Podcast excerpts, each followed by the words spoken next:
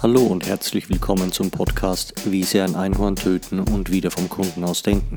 Und willkommen zur Episode 6 FAQs. Mein Name ist Reinhard Martinger. Zuerst der Disclaimer. Auch beim Bau dieser Podcast-Episode ist kein einziges niedliches Einhorn zu Schaden gekommen, versprochen. Es gibt keine Einhörner. Warum eine FAQ-Episode? Was hat die hier zu suchen? Naja, es tauchen Fragen auf, die sich wiederholen, bei Workshops und Vorlesungen und Fragen zum Podcast. Da macht es arg viel Sinn, die Top 5 mal zu beantworten, bevor wir uns weiter in die Tiefe des vom Kunden ausdenkens abseilen. Die Reihenfolge ist völlig willkürlich und stellt keine Wertung dar oder bildet keine Wichtigkeit ab. Meine Antworten sind auch unterschiedlich lang. Lassen Sie uns gerne einsteigen in die Frage 1 zu Geschäftsmodellen, konkret zum Business Model Canvas und zu Jobs to be done. Ist es Konkurrenz oder friedliches Nebeneinander? Und wenn nebeneinander, was ist eine brauchbare Reihenfolge? Unser Customer Jobs Canvas dockt nahtlos an die wichtigsten Felder Customer Segments und Value Propositions des Business Model Canvas an. Mit jedem im Business Model Canvas als wichtig identifizierten Kundensegment gehen wir in die Tiefe und betrachten nicht nur also nur unter Anführungszeichen, eine Auflistung von möglichen Nutzenversprechen für die jeweiligen Kunden. Wie ich in Folge 4 des Podcasts schon andeutete, allein die Bereitschaft, strukturiert über den Kundennutzen abseits von Functions und Features nachzudenken, ist schon die halbe Miete. Aber eben nur die halbe. Eine Liste an Value Propositions beantwortet meiner Meinung nach die Frage, warum Kunden kaufen, nicht wirklich ausreichend und vor allem nicht so klar, dass daraus umsetzbare Schritte abgeleitet werden können. Der Transfer ist mir hier zwei, drei Schritte zu weit entfernt. Daher fragen wir uns, zugegeben mit einigem Aufwand, was unsere Kunden umtreibt. Neben den beobachtbaren Aufgaben sehen wir uns die emotionalen und sozialen Aufgaben der Kunden an. Genauso wie, was Kunden zu einer möglichen neuen Lösung hinzieht oder von einer neuen Lösung abhält. Das ist kein Ausflug ins Esoterische, sondern der Versuch, sinnvolle Antworten auf das zu finden, was die Kunden im Moment und künftig beschäftigt. Und die gute Nachricht, das ist der Blueprint, das ist die Vorlage für die Kommunikation des Nutzens Ihres Angebotes.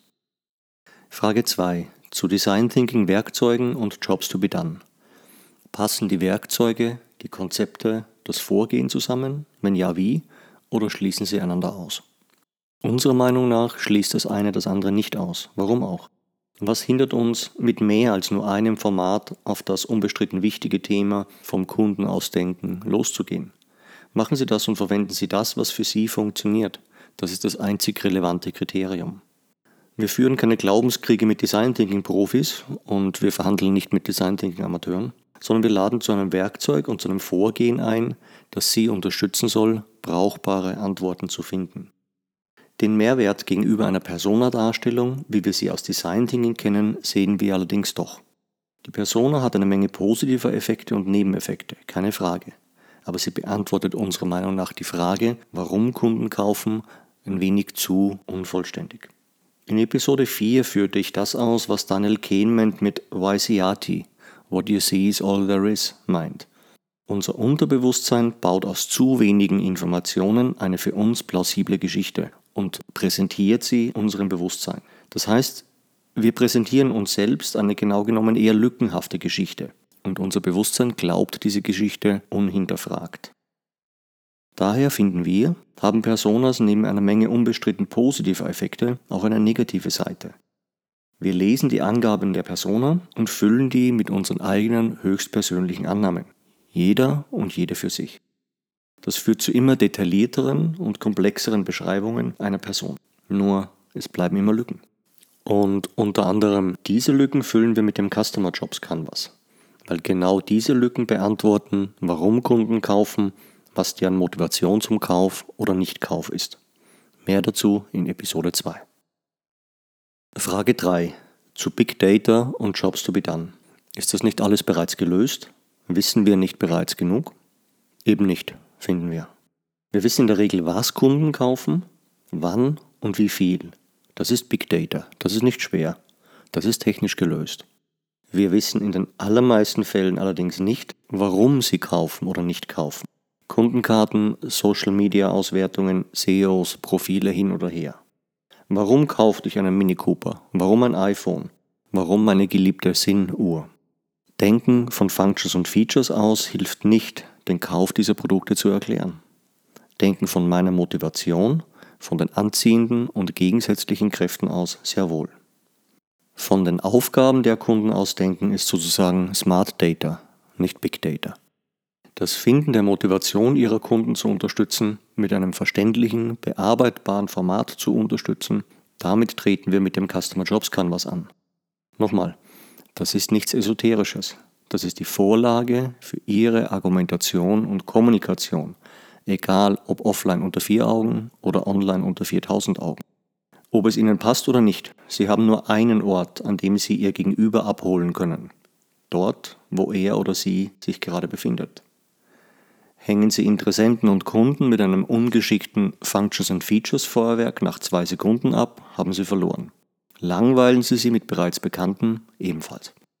Daher finden wir, braucht es ein nachvollziehbares Format, um das in der Organisation meistens bereits vorhandene, aber oft lose rumliegende Wissen endlich zu sammeln und zu strukturieren, um von da aus die nächsten Schritte zu gehen, mit weniger Raten und mehr Wissen.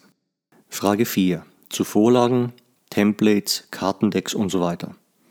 Schränken Canvasse und fertige Vorlagen uns nicht ein, gerade wenn es um kreative Lösungen geht? Wir finden ja und nein. Wenn wir die Phase der Ideengewinnung und die der Ideenverdichtung sauber trennen, sind wir fein raus. Bei der Ideengewinnung geht es um Quantität. Wir brauchen hunderte oder gar tausende Rohideen, um zu 5, 10, 15 umsetzbaren Ideen zu kommen. Genau das übrigens, was bei klassischem Brainstorming in vielen Unternehmen nicht passiert – da stoppen wir nach fünf losen Gedanken, essen tief befriedigt die Kekse auf und vereinbaren ein Folgemeeting ohne brauchbare Agenda. Das wunderbare Buch Die Ideenmaschine von Nadja Schnetzler, Gründerin des Schweizer Brainstore, beschreibt das Vorgehen sehr gut, also das richtige Vorgehen, das, das funktioniert. Bei der nächsten Phase, die der Ideenverdichtung, sortieren und kombinieren wir nun die vielen Rohideen zu brauchbaren und umsetzbaren Ideen. Da geht es um Qualität. Und was hat das mit der ursprünglichen Frage zu tun? In der Phase der Ideengewinnung stehen uns allzu strikte Vorgaben und komplizierte Formate garantiert im Weg und schränken uns gewaltig ein. Da braucht es einen offenen Rahmen und spielerische, motivierende, anregende Formate, keine Frage. In der Phase der Ideenverdichtung, des Filterns, Sortierens und geschickt Kombinierens, da braucht es einen verständlichen, schnell zu erklärenden Rahmen. Da braucht es nun eine Struktur, um die Inspirationen weiter bearbeitbar zu machen. Sie wollen Ergebnisse, nicht nur hunderte oder tausende roher Ideen. Und für diese Ergebnisse sorgen Canvas wie das Business Model Canvas, das Value Proposition Canvas und unser Customer Jobs Canvas. Frage 5 zu, muss das so aufwendig sein? Gibt es nicht auch einfachere Formate und Werkzeuge, um vom Kunden auszudenken? Es gibt immer was Einfacheres. Das Vier-Aktionen-Format oder die strategische Kontur aus der blauen Ozeanstrategie von Kim und Mauborn sind ja nicht so schrecklich kompliziert. Und sie sind unwidersprochen eine große Hilfe, wenn es um die Differenzierung vom Wettbewerb geht. Millionen Anwender und Leser irren da nicht, bin ich überzeugt. Das Business Model Canvas von Alex Osterwalder hat sich aus gutem Grund seit 2008, 2009 zu einem Standard entwickelt. Ein Standard, der es erlaubt, die Logik eines Business schnell und knackig und jederzeit nachvollziehbar zu beschreiben oder eine erste Evaluierung von Optionen eines künftigen Business vorzunehmen. Das ist gelöst. Da gibt es unserer Meinung nach auch keine brauchbaren Alternativen. Das ist eben im besten Sinn des Wortes tatsächlich Standard.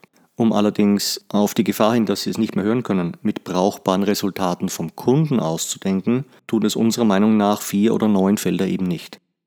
Daher haben wir ein zugegeben etwas aufwendigeres, aber nach wenigen Minuten Einführung trotzdem verständliches Format gebaut und ausführlich getestet. Die nächste Episode wird ein Interview mit Gennady Schechtmann, dem Gründer von Trinkkost, sein. Seien Sie gespannt, was dieses Produkt mit vom Kunden aus denken zu tun hat. Ich freue mich, wenn Sie wieder auf SoundCloud oder iTunes dabei sind.